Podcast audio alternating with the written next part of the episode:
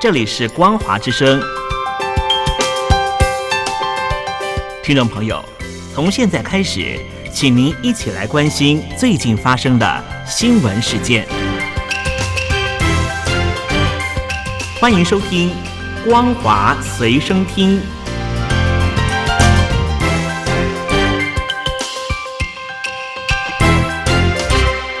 听众朋友，你好，我是嘉玲，欢迎收听《光华随身听》。我们来关心最近发生的新闻。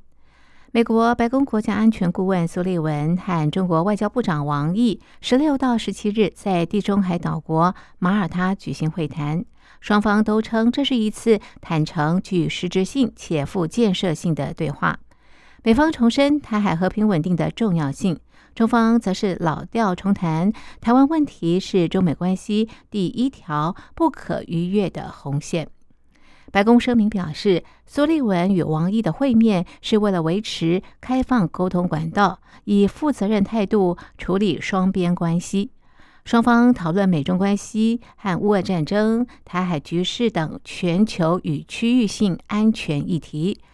另外，就气候变迁、人工智慧、打击毒品和美国公民在中拘留状况交换意见。美方表示已经准备好就这些议题与中国合作，但是也表明对中国疑似支持俄罗斯以及近期派遣军机侵扰台海中线感到担忧。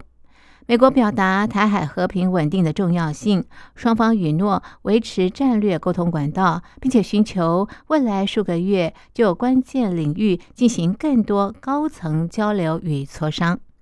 中国外交部声明指出，双方同意继续落实两国元首巴厘岛会晤达成的重要共识，保持双方高层交往，举行中美亚太事务磋商、海洋事务磋商、外交政策磋商。但是，参与会谈的中国外交部官员向中国媒体声称，双方花时间最长的是台湾问题。王毅向苏利文全面阐述中方的严正立场。美方除了与王毅会面时重申台海和平稳定的重要性之外，美国在台协会主席罗森伯格也在美东时间十七日晚间重申，台湾是维护台海和平稳定的关键伙伴。美国长期来致力协助台湾维持足够的自卫能力，这项承诺坚若磐石。中国军机扰台数量再创新高。中华民国国防部公布，自十七日晨间到十八日上午六点，侦获共机一百零三架次，共建九艘次，持续在台海周边活动。中华民国国防部批评，共军持续的军事骚扰，容易导致紧张情势急剧升高，恶化区域安全。北京当局应该即刻停止此类破坏性的单边行为。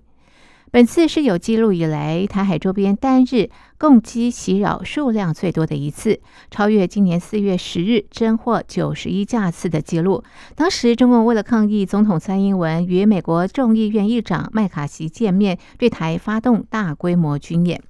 另外，国际媒体也关切北京对台军事恫吓，要求中国针对一百零三架次共机在台海周边出没。其中四十架次超越海峡中线一事进行说明。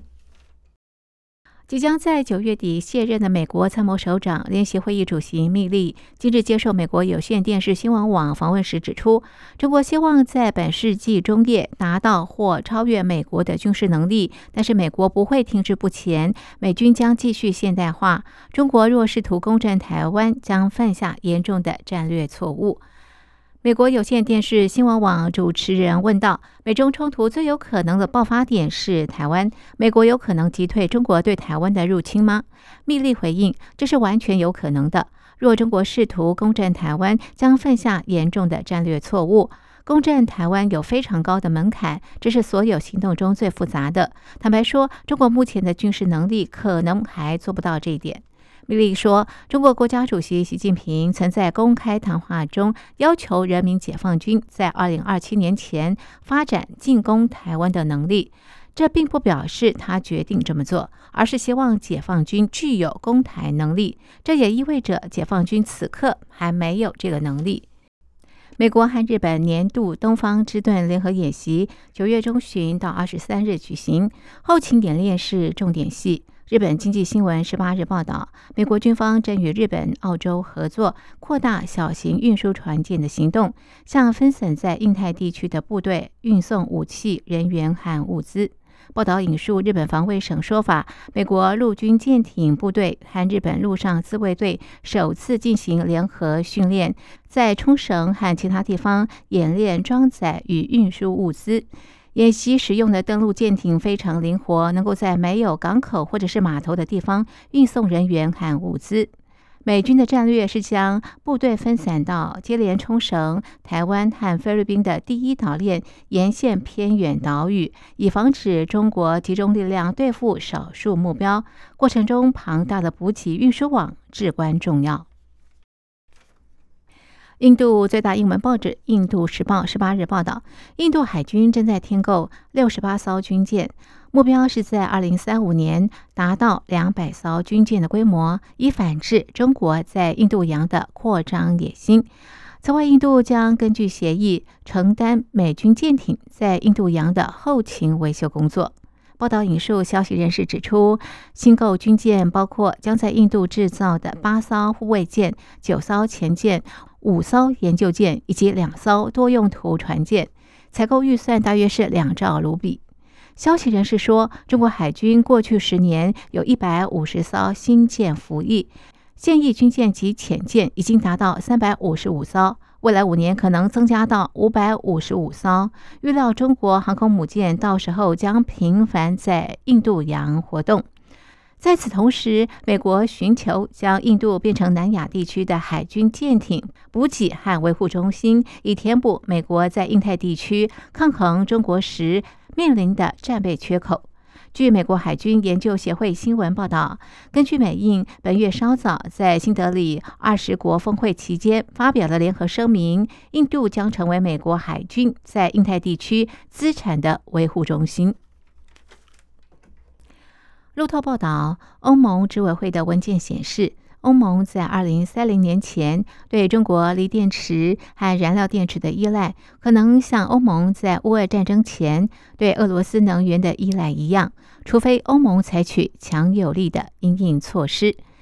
今年欧盟轮值主席国是西班牙，十月五日将在西班牙格拉纳达举行欧盟领袖峰会，会中将讨论欧盟执委会所提建议。如何降低欧洲过度依赖中国的风险，以及向非洲和拉丁美洲寻求供应的多元化？德国外交部长贝尔伯克周日接受彭博电视访问时表示，欧盟必须降低对中国的依赖，支持欧盟对中国补贴电动汽车产业所展开的调查。他说：“如果与中国绑太紧，就可能危害自己。”对于像俄罗斯这样入侵乌克兰的国家，降低依赖是必要的。现在对中国也是如此。华尔街日报报道，今天的中国和三十年前的日本有很多相似之处，但在许多方面，中国的问题比日本更棘手，包括中国的公共债务水准比当年的日本更高，人口结构也更糟糕。中国正在应的地缘政治紧张局势，也非日本曾面对的美日贸易摩擦能比。而且近年来，中国持续在整顿民营企业，不像当年的日本那样扶持经济。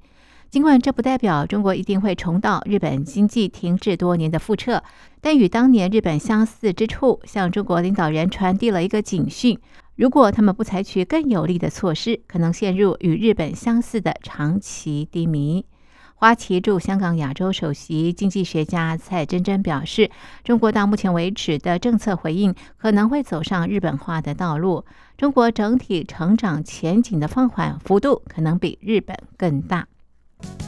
以上是本节的光华随身听，感谢您的收听，我们下次同一时间继续在空中相会。